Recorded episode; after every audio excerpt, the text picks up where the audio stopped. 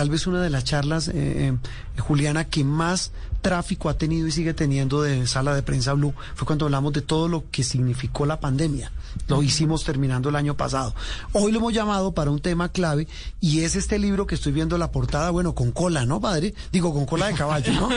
Hago la salvedad. sí, es mejor aclarar. Sí, sí, sí, con cola de caballo, el padre Linero. Es mejor aclarar. Sí, sí, sí, sí, evitémonos, evitémonos dificultades. Amar es ganarlo todo. ¿De dónde nace esta idea de hacer un libro sobre el amor? Donde, como dice la primera vez que escribe sobre el amor de pareja, teniendo pareja. Mira, es que estoy asustado porque creo que el odio se ha vuelto el motor de resolución de conflictos de nuestra sociedad. Estamos apostándole a la agresión, a la violencia, estamos apostándole al rechazo al otro. Y creo que es necesario poner mm, sobre la mesa eh, en sala de prensa el amor. Creo que tenemos que volver a hablar del amor. Creo que necesitamos entender que la única posibilidad de salir adelante es el amor. Mira, el, poder puede tenerlo quien quiera tenerlo. Mire, quien quiera tener el poder puede tenerlo. Que si no cambia la concepción de poder, vamos a seguir en las mismas o peor. Entonces yo, insisto en trabajar el tema del amor y hago un ensayo sobre el amor después de, leer tanto autor eh, tradicionales, volví a Platón, eh, autores como Eric Fromm, autores como Rilke en, su, en su carta al joven poeta y traté desde allí de, hacer una propuesta desde el amor. Obviamente pensando en el amor personal, en amarme a mí mismo como base de todo, en amar bien a la, a la pareja, a la persona con la que se ha elegido construir la vida, en amar a los demás esto en términos de equidad, empatía, compasión y claro, sostener una relación con el dueño de la vida. Padre, me llama la atención que usted diga amar bien. Y es que, vea, dice el padre Linero, nuestra inteligencia emocional deja mucho que desear. Se puede decir incluso que somos analfabetas en esa área, pues como sociedad suponemos que aprendemos sobre el amor por inercia. Mm. No le ponemos mayor atención a educarnos en las emociones y luego la gran consecuencia es que no sabemos amar. Padre, ¿uno ama bien y ama mal? ¿Qué es amar bien? No, Mira, es que, es que yo, yo creo que el, problema es eso. A mí me enseñaron trigonometría, me enseñaron cálculo, me enseñaron una cantidad de cosas, pero a mí no me enseñaron a amar.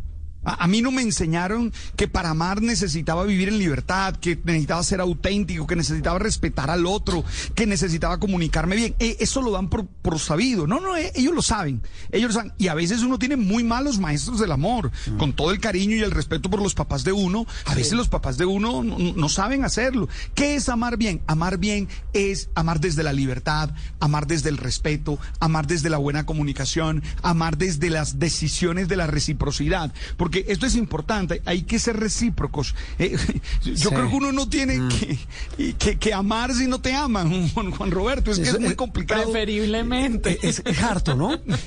sí, es complicado. Y sabes que nosotros los cristianos en eso hemos tenido la culpa, y esto quiero ser claro, hemos tenido la culpa, Juan Roberto, porque nosotros eh, hemos eh, entendido mal eh, eros y amor. Hemos sí. entendido mal eros y ágape. Sí. Eh, el texto de Pablo, el texto de Pablo de 1 Corintios 13, el texto aquel de el amor todo lo puede, el amor todo, ¿te acuerdas? Ese es de 1 sí. Corintios 13.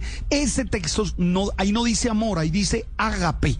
Y ágape es una vaina mmm, trascendental. Y nosotros, como solo tenemos una palabra castellana para usar las cinco o seis palabras griegas que ellos tienen, tradujimos por amor. Entonces, claro, la gente confunde eros con ágape. Claro, eh, el eros, el eros no tiene por qué permitir que, le pase de todo. El eros no tiene por qué permitir que, no, yo amo como sea. Nos metieron en la cabeza que hay que amar desinteresadamente. No es verdad. Hay que amar interesadamente. Interesadamente significa qué, padre? Eh, significa que lo mínimo quiero que alguien me ame. Es ah, decir, bueno, eh, sí. lo mínimo. Con, con, no, no, se trata de vivir eh, económicamente, no, no, eso no, es otra vaina, eso sí. es corrupción. Pero yo por lo menos quiero Sí, yo por lo menos amor. quiero que, que, la vieja con la que estoy viviendo y con la que quiero vivir el resto de la vida me ame. O sea, yo estoy interesado en que ella me ame. O sea, que ella no crea que lo mío es desinteresado por ella, no. Lo mío es interesado. Quiero aportarle todas mis capacidades y que ella me aporte todas sus capacidades a mí. En este viaje, padre, el dinero que usted emprende en este libro, Amar es ganarlo todo, y, y no quiero entrar pues en, en Honduras, pero se habla del amor simultáneo. Sí, claro, obvio. ¿Y, cómo, lo, cómo lo aborda, cómo lo percibe, cómo lo define? No, no, lo, entiendo como una decisión de reciprocidad, lo entiendo como una opción de la libertad, lo entiendo como una construcción diaria. Eh, el amor no es algo que uno tenga, el amor es algo que uno hace. Y, y, así lo vivo. Y hablo de, de, de, la relación de pareja que tengo. El segundo sí. capítulo es de eso. Por primera vez estoy en la arena. Por primera vez estoy mm. en la arena de los gladiadores. Antes había estado afuera, escuchando a la gente. Durante 25 años confesé, no sabes cuántos seres humanos, no sabes cuántas historias de pareja escuché, no sabes cuánto leí y cuánto reflexioné y me atreví a decir cosas. Ahora estoy ahí en la arena y bueno, no, no es tan fácil como yo creí, pero es más bacano de lo que yo pensé. En ese viaje, por esas emociones como describe eh, la editorial este libro, padre, y como nos lo describe usted, eh, ¿se habla también de ese amor tóxico? se habla de ese amor tóxico, claro. To, todo amor que pase por la posesión, todo amor que pase por la inseguridad, todo amor que pase por el interés material, todo amor que pase por tratar de cambiar a la otra persona es tóxico. Claro que es tóxico. Al otro día alguien me decía, pero es que yo, yo quiero que ella sea distinta. Y le dije, que enamórate de otra, oye. Eche, si quieres que sea distinta, enamórate de otra. Juliana, cuando alguien se enamora de uno, cuando alguien decide amarlo a uno, tiene que ser uno, no otro. Tal cual, así como uno es. Padre, pero yo quiero volver al punto inicial que trataba Juan Roberto y es, bueno, usted ahora está en otra posición, ya lo ha dicho, está en la arena. Cuidado, pero ¿no? ¿cómo le ha cambiado? Lo de posición Sí, sí, sí, tenga cuidado. cuidado.